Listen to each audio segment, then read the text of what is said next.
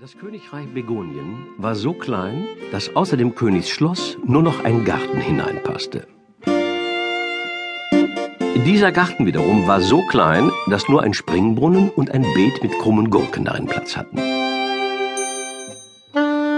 Diese krummen Gurken musste der König von Begonien immer selber ernten, weil es in seinem Königreich auch keinen Platz für Diener gab. Waren dann die Gurken geerntet, legte sie der König in ein Fass mit Essigwasser. So verwandelten sich die Gurken in Essiggurken, die die königliche Familie zum Frühstück, zum Mittagessen, zum Nachmittagstee und zum Abendbrot verzehrte. Dabei blieben immer noch genug Gurken zum Verkauf übrig.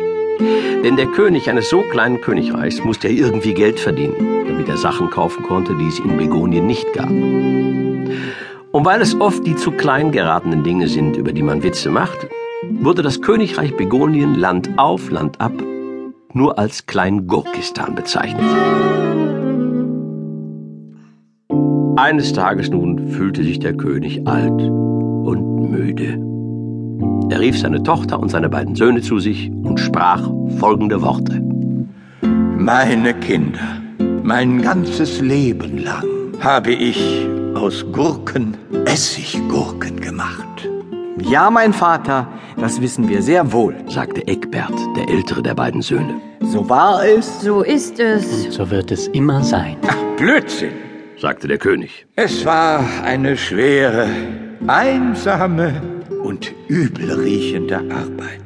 Und ihr wisst, dass mir die Königin keine große Hilfe war. Auch das, mein Vater, wissen wir sehr wohl, sagte Anna Livia Maxima Plurabel, die Tochter des Königs. Denn die Königin machte den lieben langen Tag nichts anderes, als allerhand abscheuliche Gipsfiguren zu modellieren. Ihr jüngstes Werk war ein Hirsch, dessen Vater ein Esel und dessen Mutter ein Küchenbuffet gewesen sein musste. Schließlich bin ich eine Künstlerin, pflegte die Königin immer festzustellen, wenn es irgendwo anzupacken galt. Nein, eine große Hilfe war sie mir nie. Doch nun Schluss mit der Plackerei.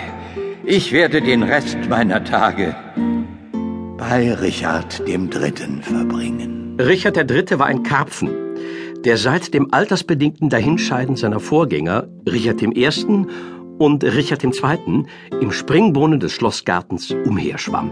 Richard der Dritte ist der einzige weit und breit, der weiß, was zu tun ist.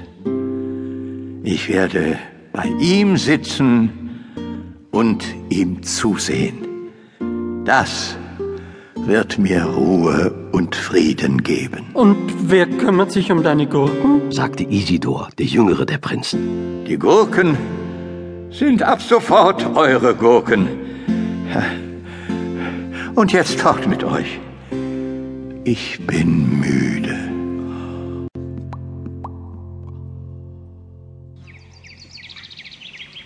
Als die Geschwister unter sich waren, machten sie aus ihrer Enttäuschung keinen Hehl. Ich fass es nicht. Bloß weil sich der Alte vor der Arbeit drücken will, sollen wir uns die Finger dreckig machen? Oh, was der sich nur einbildet. Eine Prinzessin baut keine Gurken an. Eine Prinzessin erntet auch keine Gurken. Und erst recht legen Prinzessinnen keine Gurken in Essigwasser ein. Schlimm genug, dass ich Gurken essen muss. Auch wenn es wenigstens Melonen wären. Für Melonen ist unser Königreich zu klein, sagte Isidor, der jüngere der Prinzen. Zu klein, zu klein, zu klein, immer nur zu klein. Wenn ihr Kerle wärt, würdet ihr ein paar Königreiche dazu erobern. Na, dann hätten wir genug Platz. Äh, erobern? Was meinst du damit? Och, muss man denn hier alles erklären? Zum Erobern gehst du in ein anderes Land rein, wirfst den König ins Gefängnis und erklärst dich selber zum neuen König. Hab ich mich verständlich genug ausgedrückt? Aber ja, jedes andere Land ist größer als unseres. Da gibt's Soldaten. Bloß wir haben keine Soldaten. Wir haben nicht genug Platz bei uns. Was seid ihr doch für Feiglinge? Wer nicht genug Platz hat, der nimmt ihn sich. Ah.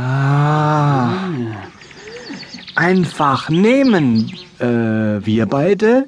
Äh, ohne Soldaten? Du lieber Himmel. Zittern und sagen, ja, das könnt ihr. Wer sagt denn, dass ihr das Königreich